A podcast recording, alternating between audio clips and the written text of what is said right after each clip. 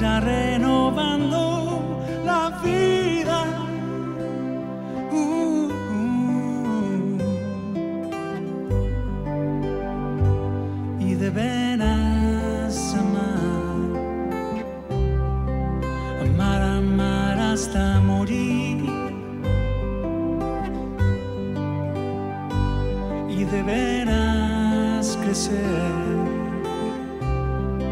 sabiendo reír y llorar.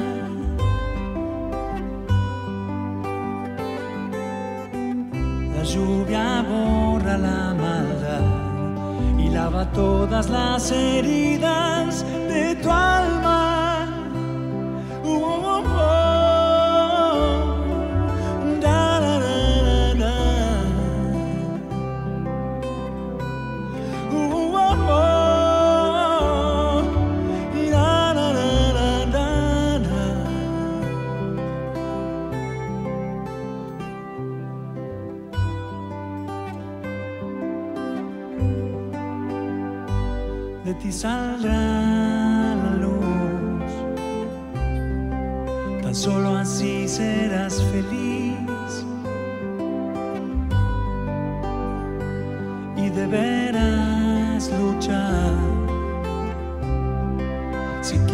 Descubrir la fe.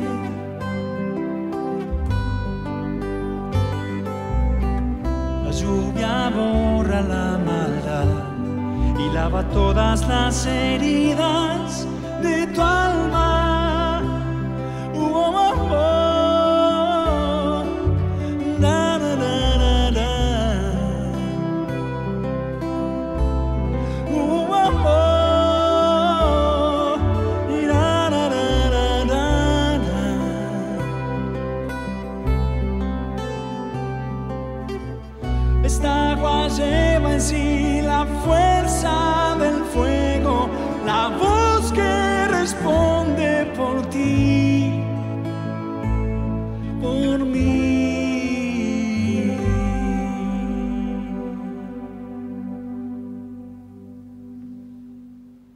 Esto será siempre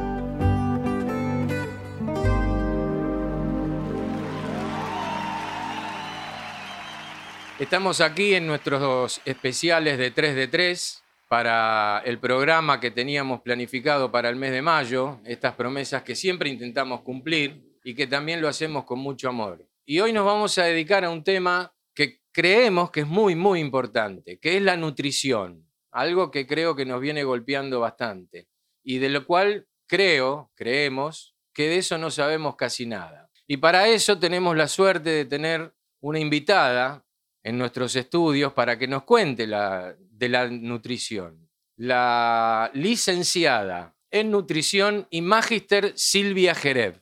Bienvenida Silvia y gracias por estar con nosotros. ¿Qué tal? ¿Cómo les va 3 de 3? ¿Todo bien? Perfecto. Buenísimo. Un gusto que estés con nosotros. Eh, antes de empezar, porque tenemos varias preguntas, acá estamos con el vasco, con el chino, voy a hacer una breve reseña de su currículum para que todos ustedes sepan con quién estamos hablando. La licenciada Silvia es magíster en Administración en Sistemas y Servicios de Salud, presidente de la Asociación Argentina de Nutricionistas, gerente científico de Nutricia Bagó, ex jefa de Departamento de Alimentación Hospital Posadas, ex presidente de capítulo de licenciatura en Nutrición de la Sociedad Argentina de Terapia Intensiva miembro del Consejo Consultivo UADE, carrera de licenciatura en nutri- nutrición. Me trabé porque dije, wow, se me vino a la cabeza, Vasco. No, no, no. Eh, impresionante. ¿con Buenas quién tardes estamos? a todos. Buenas tardes, Silvia. Hola, ¿cómo No, no, andamos? es impresionante, una cosa increíble. Y me parece que lo corté el currículum porque dije, hasta acá está más, No, bueno, a ver si no lo escuchan después, porque Se- va a dar un poco seguí de miedo. leyendo, seguí leyendo.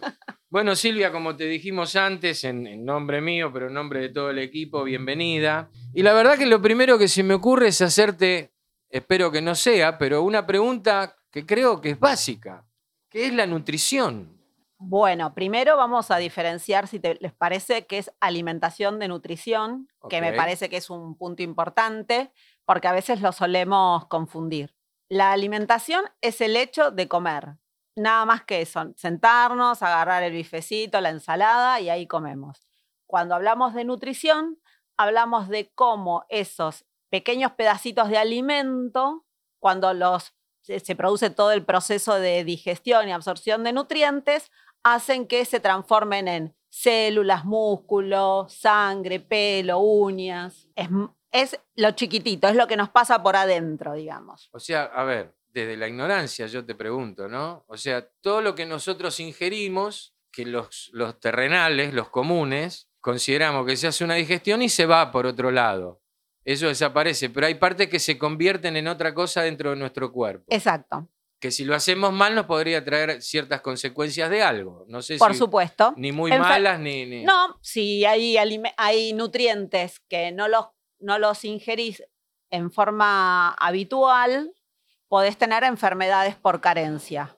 Así que hay que ser medio, medianamente prolijos a la hora de comer. Eh, Si queremos estar sanitos, ¿no? Sí, claro, claro. Silvia, ¿y serían enfermedades por carencia o por excesos? Claro, sí, sí. Claro. eh, bueno, Generalmente cuando hay un exceso hay un desbalance. Tal comes cual. mucho de una cosa y comes poco de otra. claro. Una, Esto una, es- una sola duda. Eh, ya te dejo, Vasco, porque sé No, que no, tenés tranquilo. para consultarle, preguntarle otra cosa, pero cada organismo eh, debe asimilar de una manera u otra lo que, digamos, a uno le hace bien y al otro le hace mal. Imagino, A ver, para hacerlo fácil, sí, por favor. cuando estamos sanos, no todos los eh, seres humanos metabolizamos los alimentos, est- estos eh, nutrientes que, que ingerimos cuando ali- nos alimentamos de la misma manera. ¿Sí? Eso es una realidad. Ok. Naturalmente no todos metabolizamos los, al- los alimentos de la misma manera. Ahora, cuando estamos enfermos, hay otras, otros ingredientes, por así decirlo, de la enfermedad que hacen que tengamos ese metabolismo exacerbado, aumentado. ¿Eso qué quiere decir? Que cuando estamos enfermos, la tasa de gasto que tenemos nosotros es mayor que cuando estamos sanos. Por la enfermedad en sí mismo, digamos. Por la enfermedad en sí misma, la fiebre te aumenta el gasto metabólico. Si Claro. estás quebrado, por ejemplo, te, que- te quebraste un brazo. Sí. Bueno, el hueso tiene un metabolismo como un poquito aumentado para curarse. Cuando nos pasa cualquier enfermedad, el organismo pone todo su ejército en pos de matar a esa noxa, matar a ese microorganismo, invasor. a ese invasor, exacto, para que eh, te cures. Entonces ahí aumenta toda nuestra tasa metabólica, todo nuestro gasto metabólico está aumentado. Y contanos, Silvia, ¿cómo impacta el estado nutricional de una persona en el proceso de una enfermedad? Bueno, es re importante porque cuando uno se enferma, depende de la enfermedad y quizás acá hay una- que hacer una salvedad en lo que es una enfermedad crónica, como puede ser la obesidad, la diabetes, de una enfermedad aguda. Impacta mucho cuando es una enfermedad aguda, una neumonía, un accidente cerebrovascular, te atropelló un auto. ¿sí? Eso es súper agudo. Entonces, para esos momentos agudos, el resultado de, de cómo transites ese periodo de enfermedad tiene mucha relación cómo es tu vida nutricional antes. Está claro. ¿Por qué? Porque ese organismo vos lo vas a alimentar, como dije antes, con mucho más nutrientes. Eh, que si estuviera sano, pero hay tanto puesto en ese ejército para matar al invasor que quizás lo que vos le, pon, le sumes a su alimentación habitual, te quedas corto. Entonces va a empezar a sacar de los depósitos. Y es Claro. ahí donde importa cómo es tu nutrición y cómo es tu estado de salud en la En previa. la previa. Claro. Porque si no, eh, no sabes de dónde va a salir, por ejemplo, las proteínas que salen del músculo. Si fue una persona que comía bien y hacía actividad física, va a tener mejor chance de Sí. resolverlo rápido que si es una persona que, no sé, leía y hacía una vida más sedentaria. Está claro. Y se me ocurre, alguna vez he estado internado, Sí. y uno dice, qué cosa más sana que la alimentación de un sanatorio o un hospital, ¿no? El pollito hervido con el purecito sin sal y la compota de manzana. Pero te escucho a vos y viendo tantas cosas, digo, ¿esto es así? ¿Es correcto? ¿Es tan sano eso? Bueno, acá vamos a dividir como la respuesta en dos partes. Sí. Una primera parte sería que en cada institución de salud hay una tipificación de distintos menúes, que eso responde a la indicación para los cuales están diseñados esos menúes.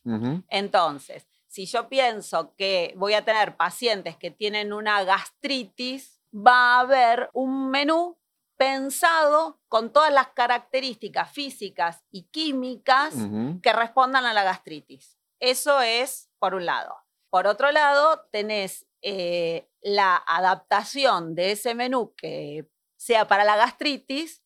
Generalmente hay que, hay que darle una adaptación al paciente en particular. Está claro. ¿sí? Es como que uno organiza para, un gener- para una Claro, hay, hay población como general. un protocolo, pero después hay que ver individualmente y Exacto. puntualmente qué es lo que necesita esa persona. Ahí- Exacto. Ahí te juega lo que nos contabas antes. ¿Cómo vengo de la previa? Exacto. ¿Cómo venís de la previa? ¿Cómo la estás pasando en el aquí y ahora? ¿Y cómo va a ser tu evolución? Mm, Porque uno como que se imagina el camino que va a recorrer el paciente claro. para volver a su casa, si es que estuvo internado. Sí, sí, Entonces vos tenés que tener como una mirada más largo plazo. claro. Está claro. Claro, la, la verdad que es, eh, es realmente interesante y aparte, lo, an- antes de, de- de seguir preguntándote, me quedo cómo impacta todo esto en nuestras vidas y no nos damos cuenta de lo que hacemos y de lo que nos va pasando en la medida que no nos pase nada. No sé si se entiende, que nos sentimos sanos,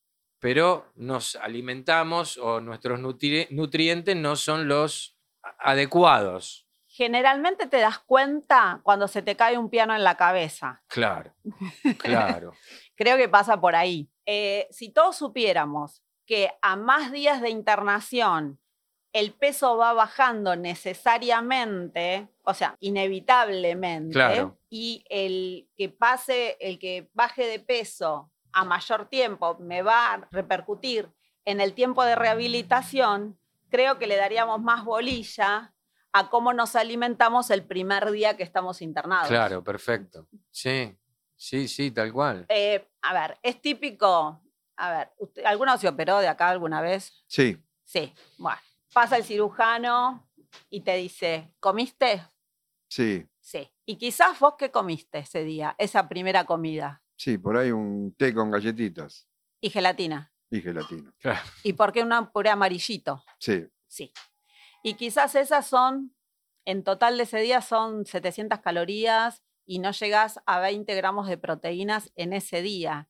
Y quizás ese paciente en ese momento ya podría estar comiendo o el doble de calorías, pero estoy seguramente que va, estoy pero súper segura que estaría necesitando arriba de 80 gramos de proteínas Claro. para que funcionara bien esto de estás comiendo bien. Ahora, siento que hay una falta de comunicación en las instituciones, por lo que decís vos, corregime, que es bastante importante, digo, entre el cirujano que pasa y te pregunta, ¿comiste? Sí, bueno, chao, gracias. Pasa al clínico, pasa quien tenga que pasar. Yo no me operé, pero sí he, he estado Acompañaste a alguien que se operó. acompañando gente. Digo el- el- la cirugía porque creo que es el Sí, ejemplo sí. más visual, Claro. digamos, Sí, que uno se me vino tener. cosas a la cabeza. Entonces digo, no hablan, no, no, se manejan dentro de un protocolo, digamos. parecería En que, general, no sé. parecería que el, el- el gordo que le ponen un stent en el corazón, uno ve esto por lo menos, ¿eh? Claro. corregirnos Silvia, porque desde la ignorancia.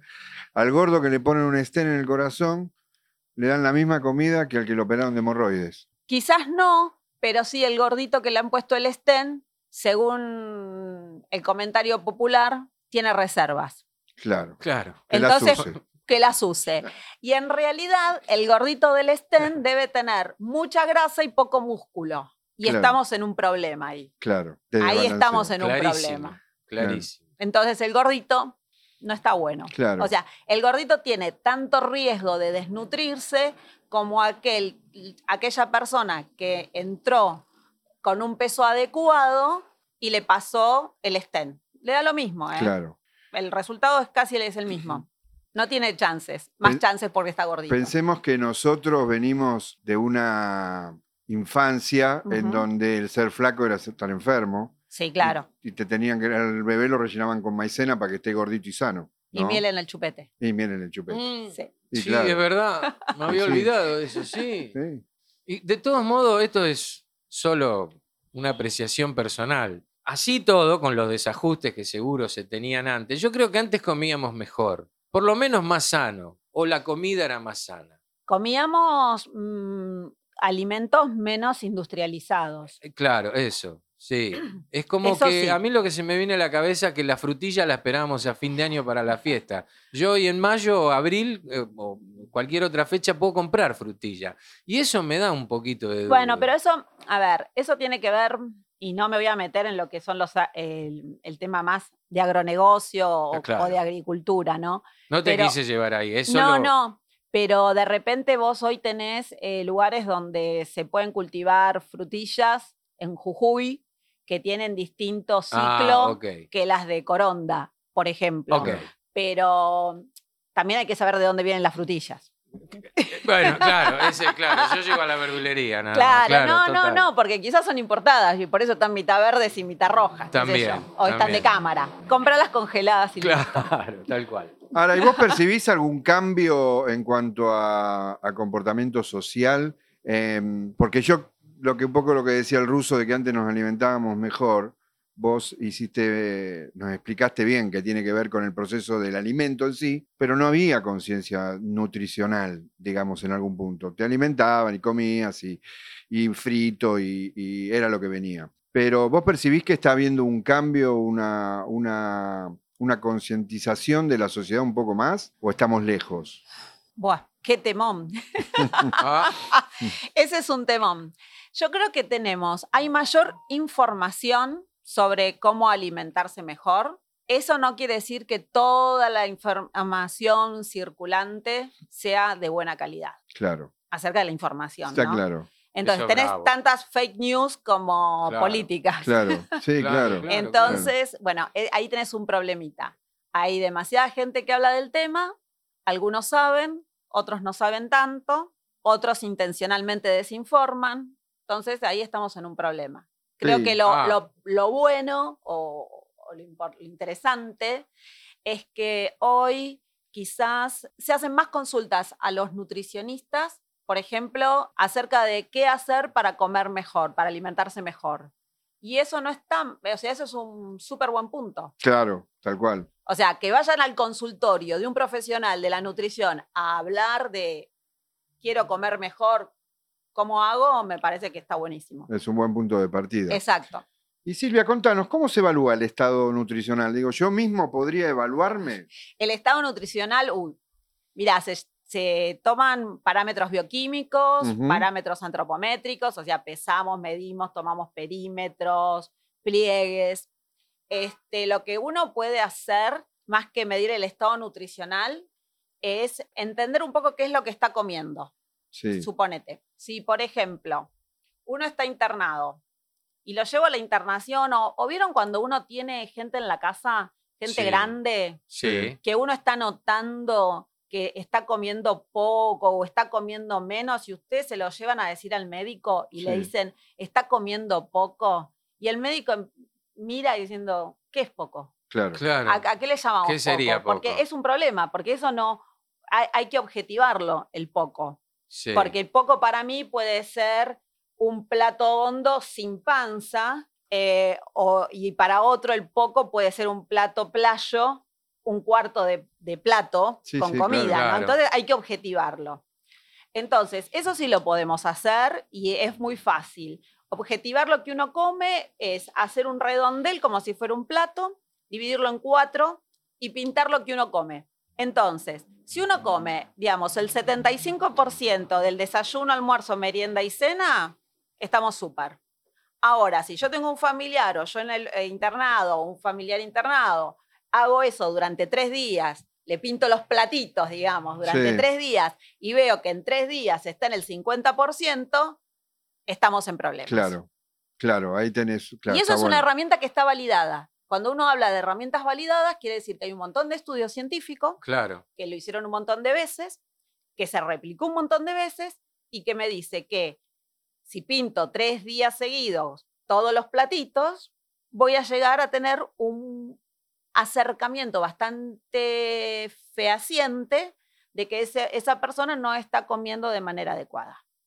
Y es re Sí. fácil. Sí, claro. Y es objetivable. Le vas y le decís al médico, mira, gordo, Claro, Claro. escuchándote chiquito, es re fácil. fíjate. No, no, nos Lo que pasa estamos que- desasnando ahora. Lo es que pasa es que no está. Claro. Lo que pasa que vos ahora también estás en un momento que hay mucha socialización de la, de la información. Vos estás cambiando de paradigma, estás Claro, pa- cambiando de lo que es un modelo sí, más razón. hegemónico a lo que es un, un- un modelo como más de información eh, más socializada. Claro. accesible. Más al- al accesible. terrenal. Exacto. No, pero también socializada, porque vos le podés dar herramientas al paciente para que te cuestione tu tratamiento. Claro, Antes era el médico, modelo médico hegemónico. Claro. Yo tengo el poder de Grey School. claro.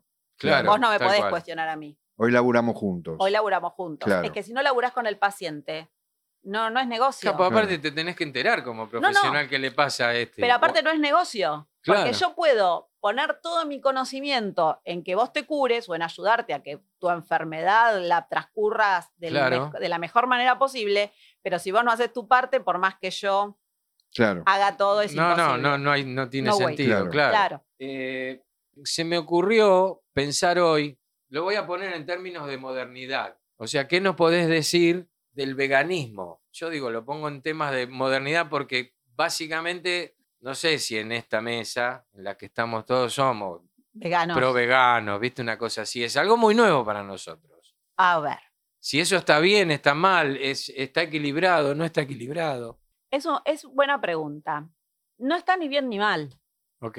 porque mm, yo creo que la persona que adquiere el hábito o adquiere el se- el ser, vegano es más filosófico que Nutricional. nutricionalmente. Claro. para mí tiene que ser más filosófico. Para mí hay un cambio de paradigma alimentario. Sí, ¿sí? La, ju- a ver, la juventud, la- las nuevas generaciones, las nuevas camadas, entienden que tienen que cuidar el medio ambiente, entienden que tienen que hablar del reciclado, entienden que del cuidado de las especies. Entonces, bueno, naturalmente eso lo lleva a- al, al veganismo o al, eh, al ser más vegetarianos, sí. si se quiere. Sí, aparte inc- incluyo el planeta. Porque, el porque planeta, tienen una mirada más holística. Claro. Sí. Ok, sí. Ahora, eso es, si lo hacen por esnovistas, llegaron tarde, los macrobióticos eran en la década del 70. Claro, este, tal cual. Digamos, son círculos de moda. Si es por moda, el Sí, sí. esnovismo y las Ya- modas ya- ya estaríamos bien. fueron, chicos, llegaron Hay tarde. que leer un poco. Leen un poco, vayan para atrás que vayan para atrás que ya pasó. Pero yo creo que las nuevas generaciones te cuestionan otras cosas. Entonces, desde ese lado está bien. Ahora, si te gusta cocinar, fantástico. Tenés que dedicarle tiempo. Eso sí, para que todo salga prolijo, ¿no? Para que las proteínas las cubras, llegues al hierro, llegues al Claro, no es solo ser calcio. vegano. Eso, claro, ¿no? ahí, ahí es un no laburito, ahí es un laburo, Es un ahí es un laburo. laburo. Es un laburo cocinar, es un laburo saber cómo combinar las cosas. Ok. Y Silvia, en función de esto que te preguntó el ruso y que también nos explicaste, es, ¿cómo reemplazamos las proteínas que nos dan las carnes? Bueno, es por eso que hablaba del laburo. Claro, Porque bueno, yo no, primero, no, no hago veganismo, no, no sé de eso. Hay, hay, hay colegas que, especifican ahí. que se laburan, que trabajan y estudian mucho sobre el tema. Pero sí, vos podés tener, eh, las proteínas se miden contra el gold standard del, de la cadena de aminoácidos, que es la albúmina del huevo. Entonces, uno tiene que comparar la cadena de aminoácidos que tiene cada alimento lo va comparando contra el- ese gold standard. Para llegar al gold standard de la albúmina del huevo, en el caso del- de los veganos, Sí. tienen que hacer combinaciones entre cereales, legumbres, algunas son algas, algunas son otros tipos de texturados que Sí. vienen de esos alimentos. Entonces, de esa manera pueden llegar a tener el mismo, el mismo perfil de aminoácidos que el de la carne. Ah, ok. O sea, es mentira que no se pueden reemplazar. Que yo la quinoa, el garbanzo, la lenteja, lo mezclas con arroz. Te va dando, bien, claro. te va a andar bien. Tienen buen, buen perfil de aminoácidos. Y algo que es interesante, que antes se creía mucho, que los veganos o los vegetarianos eran, tenían anemias, anemias, anemias, importan- anemias importantes. Este, y eso, bueno, hoy por hoy no. Ya se sabe hace mucho tiempo que hay mucha literatura que no, que no ti- tienen el mismo riesgo de ser eh, anémicos que un carnívoro. Claro. Sí, sí. Es todo un cambio cultural. Sí, sí. Y se me viene a la cabeza, y desechame la idea si es algo que no se podría usar, ¿no? Pero a mí me parece que es, digamos, esto es toda una educación, es todo un aprendizaje, todo esto. Más allá de que yo sí percibo algún cambio muy chiquito, por supuesto que vos, como nos explicaste, que hay algunas cosas que van cambiando, pero que estamos lejos. Ahora, ¿esto sería, eh, habría alguna posibilidad o sería interesante que desde chicos nos enseñen lo que es eh, alimentarnos bien? Sí. A ver, todo esto empieza cuando salís de la teta, Sí, de tomar la teta y tu mamá te empieza a dar de comer. claro. ¿Por qué? Porque el bebé no tiene registro de sabores ni de gustos. Entonces, si consumís mucha azúcar o mucha sal, es porque tu mamá le puso mucha azúcar o mucha sal en la comida y después necesitas eh, tener registro cada vez más dulces y más salados para satisfacer tu valor de- De- del gusto. del gusto. claro. Claro. Entonces, empezás desde chico a, a, a mode- a- sí, a moderar, a enseñar, a, no sé, a hacer gimnasia del sabor o del gusto, de acuerdo a la variedad de, de- de comida que se te, que te presentan. Claro, Entonces, eh, es importante entender quién tiene la agenda de la, de la comida en la casa, de, de la casa. O sea, sea el, sea el padre, la madre, la abuela, no sí, importa sí, quién quién fuese. quien Claro. fuese, uno tiene que entender quién maneja la agenda, porque quien maneja la agenda es cómo terminás después con tus sabores, Claro. porque hasta que después no logres la independencia, digamos, que no logres la, no sé, que llegues a ser quizás antes de la adolescencia, pero en la adolescencia quizás empezás a probar otras cosas, pero si no, realmente el núcleo de la familia siempre más o menos come... Claro, es un círculo cerrado. Es un círculo cerrado, Claro, tal cual. Tal cual, tal claro, cual. claro. Entonces, en realidad es importante desde chicos empezarle a ofrecer un montón de alimentos. Lo que pasa que ahí ya dependés de mamá, papá, abuela, tío, hermano mayor, el que fuere que, que cocine. Claro, y ahí era lo que iba, Silvia, porque ¿cómo es esa mamá, sí, cómo hacemos para que esa mamá esté al tanto de todo esto? O sea, ¿cuál es el camino que vos crees? Eh, Digamos, hasta si querés un sueño utópico, Sí. ¿no? Que Estás uno- viendo mi cara. Sí, Estoy revoleando los Por- ojos. Por, eso hablé de utopía. eh, de que una mamá tenga claro este Enseñarles tipo a de cocinar. cuestiones. Enseñarles. Ponele. eh, Sí, esa sería una buena. No, porque mira, eh, a ver, yo creo que hay alguna parte de las generaciones más jóvenes que esta cuestión de lo más orgánico y eso, bueno, se, se han inclinado a, a la cocina, ¿no? Entonces quizás ahí quizás están cocinando un poco más. Pero hay un grupo de, de, mm, etario que la cocina la Sí. tiene olvidada, se la llevó a marzo. Sí. Entonces es un problema, porque vos ahí te das cuenta cuando vienen a la consulta con, con los hijos y demás, los pases de facturas que hay de una generación a la otra, ¿viste? Y vos quedaste ahí, con- te quedás como Claro. viendo un partido de tenis, ¿viste? Que va la pelotita plim, plum, plim, Claro. plum, porque este, se van pasando factura. Vos no me hiciste, no, pero vos no me lo pediste, pero vos no lo sabés, pero la abuela lo sabe, pero cuando voy a la casa de papá y la esposa de papá Claro. me cocina tal o cual. Claro, vos el decís- lío. Y vos decís, bueno, perdón, este era una consulta sobre nutrición Claro, esto. pero Claro. Claro. no Y ya, pasa viste, nada. no- Hacele un bife. Claro, viste, tratemos de comer algo. Claro. Vos no podés cocinar un poco menos hamburguesas y salchichas y vos no podés involucrarte un poquitito más contándole a mamá qué querés comer, Ah, digo, para empezar a Ir a un término medio. Ir a un claro. término medio. Sí, hay ¿no? que Porque generar un hábito en todo eso. Hay que ¿no? generar un hábito, sí. porque Sí, se- no, no, Se pero complica si no. Te digo que me han pasado.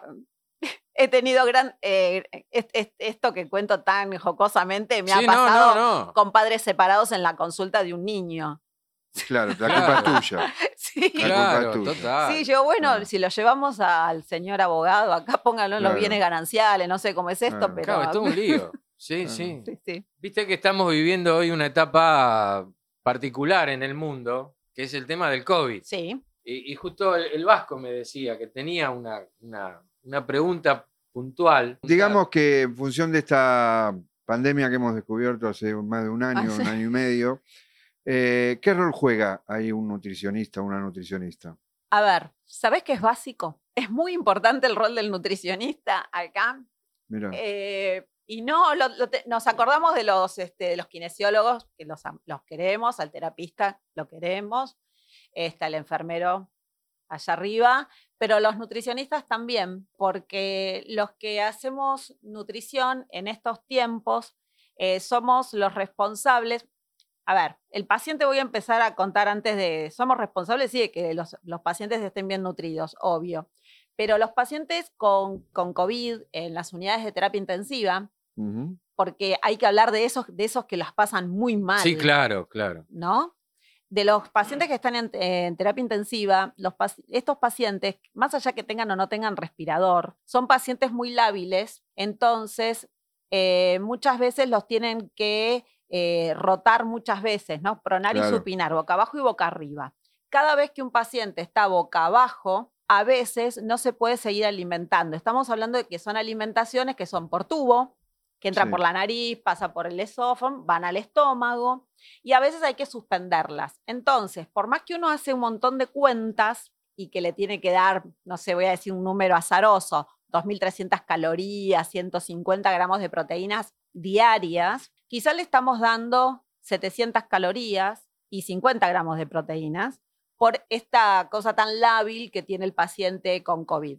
claro, Y esto de moverlos cual milanesa claro. tan seguido. Entonces, eso hace que, como dije al principio, el organismo empiece a sacar de donde, donde tiene de depósito proteínas y, y nutrientes y mucha energía para responder al enemigo. Con lo cual, cuando terminan, salen del respirador, terminan con lo que se llama debilidad adquirida. Son esos pacientes que ustedes ven, que están, que se los ven flacos, pero además eh, que arrastran a las piernas al caminar, Ajá. que además se, se agitan cuando caminan dos o tres pasos. Sí, Bueno, son, eso es un, es un síndrome que es un síndrome post-terapia intensiva, debilidad adquirida, tiene que ver con el eh, perder peso, tiene que ver con perder masa muscular. Y también si estos pacientes han estado mucho tiempo con respirador, tienen dificultad para tragar, disfagia. claro.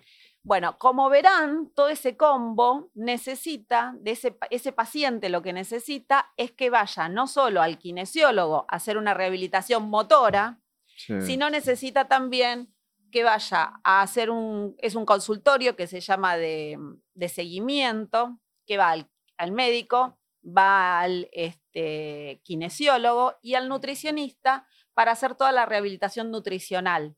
Ahí le va a dar todos esos nutrientes o esas proteínas, mejor dicho, le va a explicar cómo ingerir todas esas proteínas, todas esas calorías, justamente para mejorar la masa muscular, para mejorar si tiene eh, problemas de glutorios, cómo tiene que modificar las texturas de los alimentos para poder alimentarse y así poder reinsertarse rápidamente a nivel laboral. Un paciente con discapacidad saliendo de la terapia intensiva tiene mucho más, eh, es un paciente que más allá del costo sanitario, es un paciente que tiene mucho costo a nivel sistema general de, de salud y, y de trabajo también, porque es un paciente que no puede ir a trabajar rápidamente, Claro. es un paciente que tiene la familia que salir a cubrir esos baches, eh, a la- al sistema sanitario obviamente le sale muy caro, entonces eh, hay que acortar esos tiempos. ¿Cómo se acortan esos tiempos? Con un, con un consultorio que se llama de seguimiento, donde un equipo interdisciplinario trata a ese paciente. Y bueno, desde lo nutricional ahí tenemos mucho por hacer, porque hay nutrientes específicos que hacen que si vos los comes y además haces eh, alguna actividad física o de rehabilitación, vos generes masa muscular. Y eso te va a permitir caminar, eh, te va a permitir tener fuerza, hacer las actividades de la vida diaria de mejor manera o más rápido. Hay muchos estudios acá a nivel Muy local claro. Acerca de eso. Eh, Silvia, eh, la verdad que voy a ser redundante, pero creo que esta charla y esperamos todo este grupo de trabajo que te hayas sentido cómoda y desde ya te agradecemos que hayas venido, que te hayas tomado la molestia de venir y que todo lo que nos contaste la verdad ha sido muy nutritivo para nosotros. Bueno, me alegro. Mientras que haya sido fácil de entender, está, Está fenómeno. perfecto. Y yo creo que eh, realmente lo digo, ¿eh? es un gran aporte que nosotros hacemos para, para todos los escuchas. Nosotros, yo voy a dejar antes de algún comentario, yo voy a dejar nuestro WhatsApp para que se comuniquen con nosotros o si vos tenés un mail o algo, lo No, que quieras, no, pero no te quiero comprometer. No, que Yo se comuniquen con ustedes. Que se comuniquen con nosotros y nosotros te transferimos todas Dale. las consultas que haya. Dale, dale. El WhatsApp nuestro es el 11 44 22 2709. Infinitas gracias, ¿eh? Silvia, por haber venido. No, gracias a ustedes, la verdad que súper, muy cómoda y Bueno. bueno. siempre es importante espacios para tener un poco, para hacer divulgación. Absolutamente. Vasco, Impresionante, me encantó, de verdad. Y a mí siempre me emociona mucho cuando alguien tiene tanta pasión como la que vos nos demostraste hoy en este ratito que, que hablamos. Así que gracias totales y vamos a romper un poco el protocolo. Yo la quiero aplaudir. sí. Gracias. Gracias, muchas gracias. por haber venido.